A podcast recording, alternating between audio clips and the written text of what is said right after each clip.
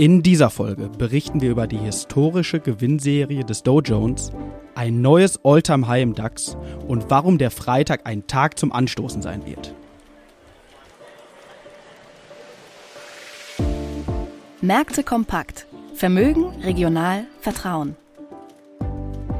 Der VR Private Banking Podcast Ihrer VR Bank Westmünsterland. Es begrüßen Sie Marco Sotrop und René Aguilar. Die im Podcast besprochenen Inhalte stellen ausschließlich allgemeine Informationen dar und beinhalten keine Kauf- oder Anlageempfehlung und Anlageberatung. Weder die Moderatoren noch die VR Bank Westmünsterland haften für etwaige Verluste, die aufgrund der Verwendung der Informationen verursacht oder damit in Zusammenhang stehen. Und wie gewohnt starten wir mit dem Rückblick heute am 1.8.2023. Und es liegt abermals eine gute Börsenwoche hinter uns.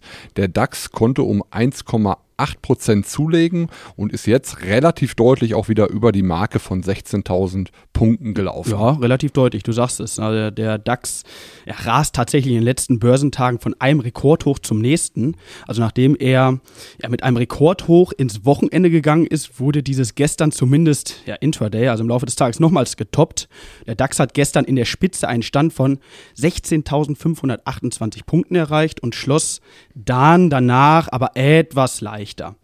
Ja, und die Gründe waren hauptsächlich die Aussicht auf ein Ende der Zinserhöhung in der Eurozone und den USA. Marco, da wirst du gleich nochmal näher und intensiver ja. darüber berichten. Ja, sowie gestrige äh, Bekanntgaben zur Euro-Inflation, die weitergefallen ist von 5,5 Prozent auf 5,3 Prozent. Deutschland hat da übrigens ähm, ja, im Vergleich schon eine weiterhin erhöhte Teuerungsrate vorzuweisen und belegt dort den viertletzten Platz mit einem Wert von 6,5 Prozent.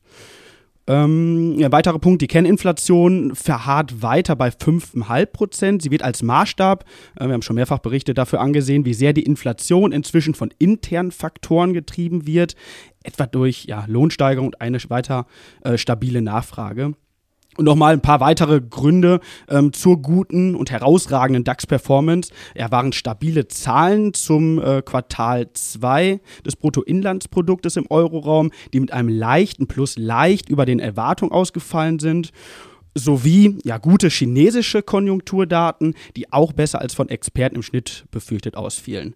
Von daher, Marco, äh, die Ampeln weiterhin auf grün. Der DAX scheint heute auch wieder sehr, sehr robust in den Handel zu gehen. Aber lass uns mal mit dem Rückblick ähm, fortfahren. Genau, also wenn wir in die USA dann rüberschauen, auch da eine wirklich gute Woche der S&P 500, also die größten 500 amerikanischen börsennotierten Unternehmen, plus 1,01 Prozent. Der Nasdaq mit den vor allem Technologieunternehmen, äh, den doppelten Kurszuwachs mit 2,02 Prozent. Und der Dow Jones kann ebenfalls zulegen, 0,66 Prozent. Und ich glaube, René, gerade zum Dow Jones hast du auch noch mal ein, zwei interessante Infos für uns. Ganz genau richtig. Ähm, ich glaube, mein erster Teil des Podcasts ist geprägt von Rekordmeldungen. Das Pendant zum DAX aus den USA hat eine Rekordserie hingelegt. Und zwar hat er 13 Tage am Stück zulegen können, bis die Rallye dann vergangenen Donnerstag ihr, ihr Ende fand. Ja, somit hat es leider dann nicht ganz zu einem Allzeitrekord gereicht. Der Index, für, der Index ja, der amerikanischen Standardwerte gab erstmals seit dem 7. Juli wieder nach und verlor 0,7 Prozent. Ähm, ja, und die Serie ist dennoch sehr, sehr historisch. Also, der, äh, also mit diesen 13 Tagen ist der Dow Jones auf Platz 2 gelandet, direkt hinter dem Jahr 1897, wo es der Dow Jones geschafft hat, 14 Tage am Stück zu steigen. Also schade, nicht ganz historisch. Knapp vorbei, aber ich glaube irgendwo jetzt Rekord seit 1987 hatte ich noch irgendwo gelesen. Also genau, richtig. Ja, wirklich ja. richtig bemerkenswert. Ja. ja, ansonsten Gold in US-Dollar gemessen in der letzten Woche minus 0,13 Prozent. Aktuell kostet eine Feinunze 1965 US-Dollar und der Bitcoin verliert in der vergangenen Woche etwa 1,8 Prozent. Aktueller Stand 28.900 US-Dollar.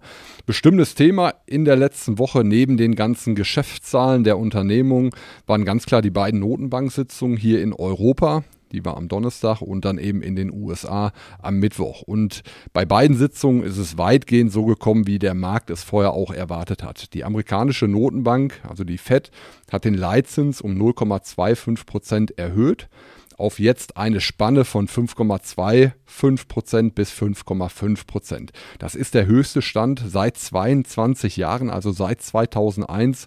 Sicherlich auch das wirklich äh, bemerkenswert. Seit März des vergangenen Jahres wurden die Zinsen im Rekordtempo erhöht und für die nächste Sitzung im September ließ sich Fed-Chef Jerome Powell im Endeffekt erstmal alle Optionen offen. Gut möglich, dass die Zinssätze dann erneut angehoben würden, aber womöglich werden sie dann auch stagnieren. Insgesamt sagt er, sei es für Haushalte und Unternehmen deutlich schwieriger geworden, Kredite zu bekommen. Das belastet die Wirtschaft und den Arbeitsmarkt und drückt so die Inflation. Und gerade dieses ähm, Drücken der Inflation möchte die Notenbank. Also bisher gelingt es über über die Zinserhöhung das zu erreichen, was dann eben auch als Ziel vor zwölf, vor gut zwölf Monaten dann eben ausgegeben wurde. Und ja, bis September kommen zweimal noch Jobdaten aus den USA, zweimal auch noch Inflationsdaten. Also die Fed kann jetzt erstmal sagen, wir haben die Möglichkeit, diese Daten auch zu beobachten, ähm, dann zu entscheiden, wie gehen wir dann eben weiter vor, erhöhen wir die Zinsen nochmal oder eben auch nicht. Zuletzt lag die Inflation, wir hatten da schon mal berichtet, bei 3%, vor einem Jahr noch über 9%. Daran sieht man eben nochmal, ja, dass dieser Fortschritt schon enorm ist. Zielwert der Inflation liegt ja grundsätzlich bei 2%, also da ist man mit den 3% Prozent so weit entfernt nicht mehr in den USA. Die Wirkung von Zinserhöhungen grundsätzlich zeigt sich irgendwo so äh, für die Wirtschaft mit einer Verzögerung von sechs bis neun Monaten, bedeutet auf der anderen Seite auch nach den weiteren Erhöhungen, die wir jetzt gesehen haben, müssen die Zentralbanken sicherlich sehr, sehr sensibel agieren und erstmal auch diese Auswirkungen dann abwarten. Das vielleicht soweit einmal zur USA. Gehen wir rüber nach Europa. Auch hier, die EZB hat die Zinsen angehoben, auch wie erwartet. 0,25 Prozent sind dazugekommen. Leitzins nun bei 4,25 Prozent. Auch hier neunte Zinsanhebung in Folge. Also wirklich Wahnsinn, was da die letzten 12, 18 Monate am Zinsmarkt passiert ist. Ähnlich wie in den USA lässt sich auch die EZB-Chefin Frau Lagarde für die kommende Sitzung alle Türen offen. Sie sagt, ich zitiere einmal, wir könnten die Zinsen anheben, wir könnten eine Pause machen, nur gesenkt werden wird ganz sicher nicht. Also ja, also da auch alles offen, wenn man so will, außer Zinssenkungen, die sind dann für die nächste Sitzung vom Tisch. Und hier in Europa ja, ähnlich wie in den USA werden dann die Wirtschaftsdaten zunächst einmal weiter beobachtet werden. René, du sprachst gerade die Inflationszahlen jüngst an hier aus Europa, ähm, aktuell bei 5,3 Prozent. Weitere Daten bis zur nächsten Sitzung werden folgen und ähm, daraus wird sich dann sicherlich auch der weitere Kurs das wird dann weiter auf sich ergeben. gefahren werden. Ne? Genau, auf sich gefahren. Genauso sagen es die Notenbanken, um, um dann erstmal beobachten zu können. Grundsätzlich kann man sicher für beide Regionen festhalten, dass wir relativ nahe am Hoch sind. Vielleicht haben wir es auch jetzt mit den letzten Zinserhöhungen schon erreicht. Das werden die nächsten Wochen oder Monate dann zeigen. Die 10-Jahres-Renditen haben im Wochenverlauf auch etwas weiter zulegen können. Die zehnjährige deutsche Bundesanleihe rentiert aktuell mit 2,45 Prozent und die Treasuries aus den USA mit 3,96 Prozent. Das vielleicht soweit mal zu dem bestimmten Thema Notenbanksitzungen. Wir bleiben dann in den USA gehen aber rüber auf die Berichtssaison, René. Genau, richtig. Ich hatte in der letzten Woche, in der letzten Folge auch schon mal gesagt, es haben ja extrem viele Unternehmen berichtet und unter anderem Meta.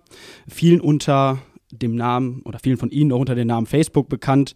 Und ähm, das Unternehmen hat letzte Woche Mittwoch Quartalszahlen präsentiert. Ja, und scheint die Krise der letzten Quartale endgültig überwunden zu haben. Also der Konzern um die Dienste Facebook, Instagram und WhatsApp hat exzellente Zahlen vorgelegt. Der Umsatz stieg gegenüber dem Vorjahr um 11 Prozent auf 32 Milliarden US-Dollar und lag damit deutlichst über den Markterwartungen.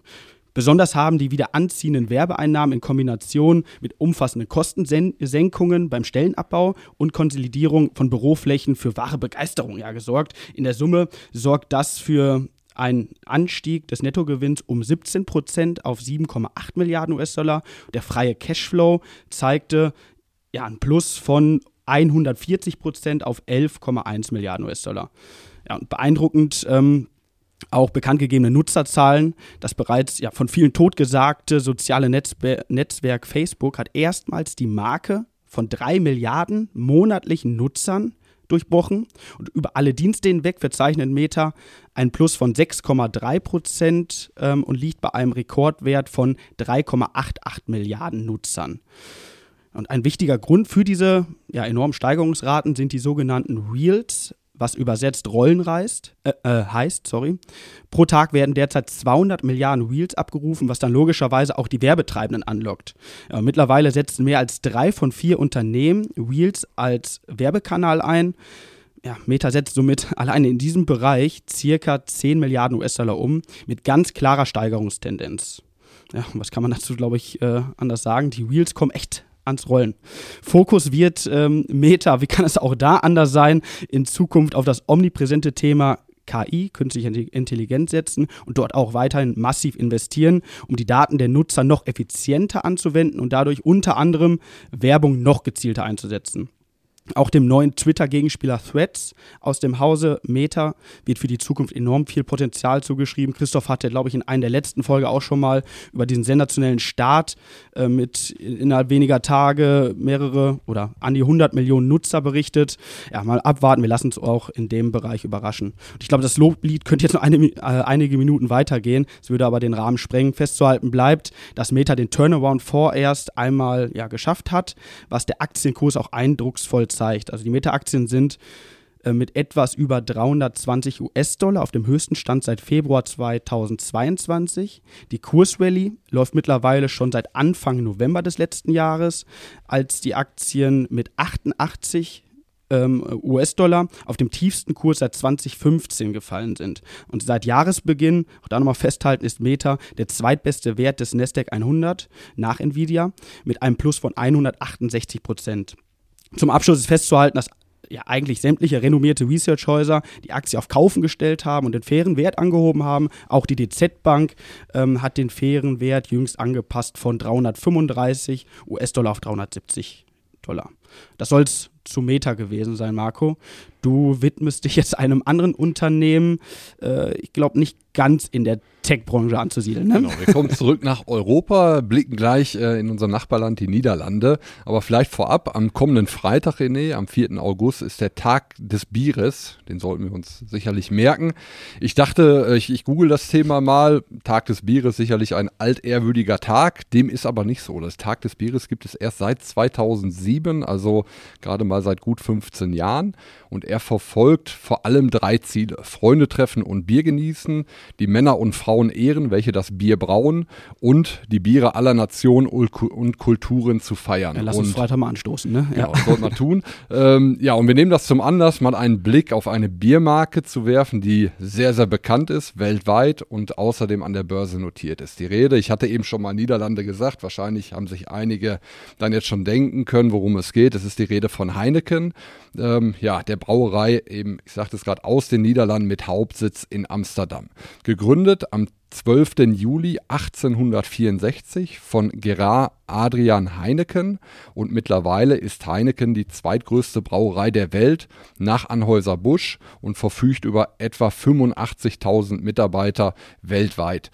Im Jahr 2022 lag der Bierausstoß bei rund 257 Millionen Hektolitern ein Hektoliter sind 100 Liter, also eine wahnsinnige Zahl ähm, an Litern, die da im letzten Jahr verzehrt wurde. Allerdings, Heineken hat jetzt jüngst die Zahlen bekannt gegeben, ähm, die waren nicht, nicht wirklich überragend. Nach einem schwierigen ersten Halbjahr wurde der Ausblick gekappt. Zwei Gründe wurden, wurden vor allem genannt. Einmal der Absatzschwund, ich gehe gleich nochmal kurz darauf ein, und zum anderen höhere Kosten. Gründe für den Absatzschwund sind vor allem einmal ein schwaches Wirtschaftswachstum, sagt die Firma, außerdem die starken Preiserhöhungen und vor allem in Vietnam und Nigeria sind die Geschäfte in der Folge stark eingebrochen. Also zwei Länder, wo man jetzt gar nicht so viel Bierkonsum oder den hauptsächlichen Bierkonsum dann vielleicht vom, vom Absatzrückgang dann vermutet hätte.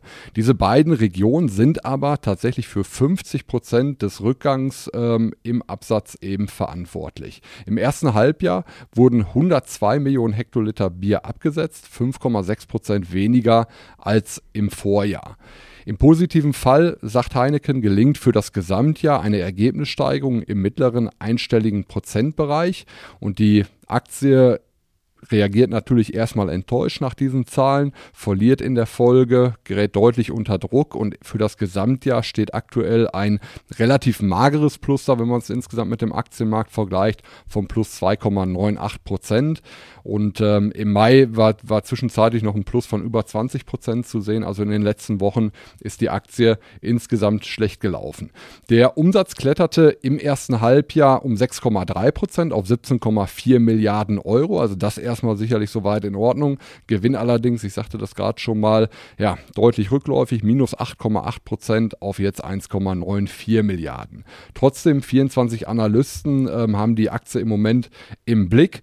Ähm, davon sagen sagen zwölf kaufen, drei übergewichten, halten sagen acht der Analysten, Verkaufs, Verkaufsempfehlung gibt es eine, eine und ähm, das Kursziel auf Sicht von zwölf Monaten liegt bei über 25 Prozent, also in Summe durchaus ein positives Votum. Das vielleicht soweit mal ja zum Tag des Bieres zu Heineken und dann kommen wir jetzt noch weiter hier ähm, Richtung Münsterland in die Region. Genau, bevor wir dann mit dem Ausblick dann schließen, kommen wir nochmal kurz in die Region und äh, blicken ins schöne Münsterland. Und zwar blicken wir auf eine Umfrage der Industrie- und Handelskammer Nordwestfalen, die vor allem die Unternehmer in der Region interessieren sollte. Ähm, die Umfrage hat ergeben, dass die Gewerbesteuerhebesätze in den 78 Städten und Gemeinden im Münsterland sowie der Emscher-Lippe-Region in 2023 sich nur geringfügig verändert haben. Ähm, ja, sieben Kommunen haben die Sätze moderat erhöht, drei gesen gesenkt. Und diese Nachricht wertet, der, wertet die IHK als gute Nachricht für die, für die zum Teil schon krisengeschwächten Firmen infolge der Ukraine-Krise und der lahmenden Weltwirtschaft dann auch ein. Und ähm, und dennoch bleibt festzuhalten, dass das Gewerbesteuerniveau in der Region deutlich höher ist als im Bundesdurchschnitt. Ja, und mit Blick auf die Kommunen, die tatsächlich ihre Sätze reduziert haben, befinden sich zwei der drei in der unmittelbaren Nähe. Also neben der Gemeinde Horstmar haben die Stadt Borken als auch die Gemeinde Rasfeld ihre Sätze um zwei Punkte auf 416 Prozent reduziert. Ähm, also ein sehr gutes Zeichen für die heimische Wirtschaft gesetzt. Der Vollständigkeit halber, den niedrigsten Gewerbesteuerhebesatz im IHK-Bezirk hat Wettring mit 375 Prozent. In der Gemeinde im, ja, im Kreis Steinfurt bezahlt damit eine Kapitalgesellschaft mit 100.000 Euro Ertrag Gewerbesteuern in Höhe von 13.125 Euro.